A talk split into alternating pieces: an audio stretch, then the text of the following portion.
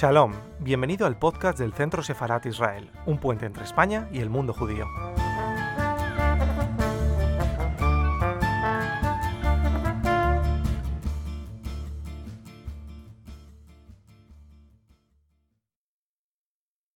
La primera pregunta, señor Pérez, es eh, acerca de este centro Sefarat en el que nos encontramos. Su padre inauguró este centro, hoy ha podido ver el trabajo que, realiza.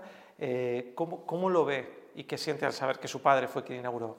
So, thank you very much for uh, the question. It's a pleasure to be here. It's very moving to know that my father inaugurated uh, this uh, center. Um, I was very surprised to see that this is an initiative of the Spanish government. government. And it's really moving uh, because I never saw any center like this around the world. And of course, when I saw his um, writing in the book, it really moved me. And I was uh, lucky to uh, add also my own words. And I think uh, the relationship between uh, Spain and Israel can grow and are growing. So I'm very pleased that he took part in this as he did in many, many other uh, initiatives around the world, he managed to leave uh, a footprint uh, all over the world. La siguiente pregunta es, ¿el legado de su padre en lo que se refiere a la construcción de la paz fue realmente importante? ¿Cree que sigue vivo? Y si es así, ¿de qué manera? I'm sure that uh, the peace process will uh, re-emerge. We are already hearing about uh, the American uh, president plan to present to the Israelis and the Palestinians the, uh, as they call it, the deal of the century. And I believe that uh, at the end of the day, we shall achieve peace between Israel and the Palestinians. It is uh, unavoidable and it has to happen.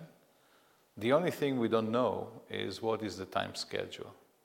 And I use the phrase I'm using many cases in technology innovation things will happen sooner than we think but slower than we wish.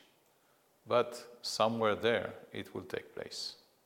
Es evidente que los días en los que se firmaron los acuerdos de Oslo fueron unos días eh, muy movidos. Eh, no sé, ¿cómo vivió su padre esos días en los que se llevó a cabo esa firma de los acuerdos de Oslo? The days of the Oslo Agreement were days of hope. Uh, there was a level of excitement not only in Israel but around the world. that finally the Israelis and the Palestinians have reached an agreement. Um, those days, Israel really started to thrive very quickly. Uh, a lot of investors came to Israel, the economy started to grow. There was a notion that everything is possible, that everything can happen. And there were days of hope, and my father was really excited. Of course, he was worried about uh, the next days and the implementation and what will happen with the extremists that were against the Oslo Accord from both sides. But it was uh, days of uh, euphoria. The notion was that Israel will now continue to scale even faster uh, than ever before. Days of hope. De acuerdo. Eh, ¿Qué, cómo, cómo, se ve en los últimos días en Europa? Estamos viendo, especialmente en países como Francia, eh, algunos episodios de antisemitismo realmente preocupantes. No sé cómo, cómo se ve desde el eh, Center for Peace eh, estos episodios de antisemitismo que hemos visto en, los últimos, en las últimas semanas. First of all, uh, we are very worried as, uh, uh, as human beings, as Jewish people, as Israelis. uh, from the rise of anti Semitism around the world, supported by the BDS movement. Uh, these are not signs of uh, uh, positiveness, these are not signs of hope, these are signs of going backwards to the dark days of uh, the Second World War. These are people that are trying to drag the world backwards. At the Peres Center for Peace and Innovation, we are putting our effort not to stop bad things from happening, but we are putting our efforts in making sure that good things are happening. That is uh, the philosophy of the center. We are, there are a lot of organizations fighting anti Semitism and BDS. Of course, we support them. But our mission is to make sure that good things happen. So we work with the Palestinians, we introduce people to people, we have programs to build a relationship between Jews and Arabs, between Israelis and Palestinians. We believe it is a strategic thing for Israel and for the region. We don't work on any political agenda because we say that under any circumstances, Jews and Arabs will live together. So better know each other and better work together and build a new future. If you build a new future, you can achieve peace. And that's our work. Hay una pregunta en esta serie de entrevistas que vamos a hacer, eh, hay una pregunta que queremos trasladar a todos los que, los que van a ser entrevistados y también se la queremos trasladar a usted, que es ¿qué es ser judío en el siglo XXI? For me, being Jewish is uh, being part of a very special uh, people. Uh, makes me very proud to be part of uh, the Jewish community on a worldwide basis. For me, being Jewish means being a moral person, uh, being a person that works to uh, repair the world, make the world better. It's a mission statement for the Jewish people. For me, it's a, it's a people that managed to revive its language after 2,000 years. It's a nation that has values to move forward, to drive forward the world, to be innovators, to be creators, to be contributors to the world. Uh, it's a bless, um, and of course, uh, I'm very proud to be part of the Jewish people. ¿Qué enseñanza le dejó Simón Peres eh, a su hijo Chemi Peres? The first thing he told me is to stay Jewish.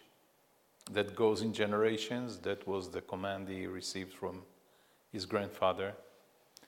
The second one is to serve a great cause, because this is the reason why you can become a great human being if you serve something which is more important than yourself. Told me to be optimistic because pessimists cannot discover a star in the sky. He taught me to be resilient because if you want to achieve something important, sometimes you have to go a long, a long distance, you have to cross a desert. He taught me that there are no desperate situations, only desperate people. He told me that it's allowed to dream. Uh, we should always dream, we should use our imagination, we should never listen to the opposition or the cynicals or those who are not uh, believers in the possibilities, and try to live my life at the utmost as I can. Pues para terminar, simplemente que mande un saludo a los seguidores del Centro Sefarad Israel sería suficiente. I invite all of you to come and visit Israel, to come and visit us also at the Peres Center for Peace and Innovation, to strengthen the connection between Spain and Israel, to do that on the basis of creativity, innovation, and entrepreneurship, and be our partners in a journey to a new era where all of us can become great if we invest in our brain power if we exercise the potential that we have inside ourselves, and if we collaborate beyond borders, cultivate innovation affairs, not only foreign affairs, and use your brain not only to think but also to dream and to create hopes and to pursue those dreams and realize those dreams. So our hopes will be translated in a better reality. Thank you.